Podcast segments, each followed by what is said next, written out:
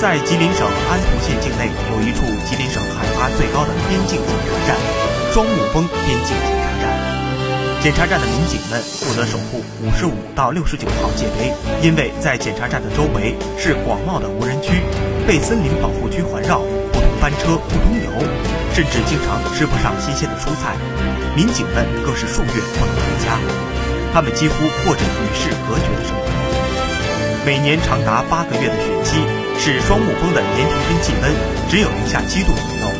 最低气温可达零下四十七度。多年来，检查站的民警们始终秉承着寂寞、奉献、快乐的双木峰精神，用自己的青春和钢铁意志，为祖国的边境安全默默。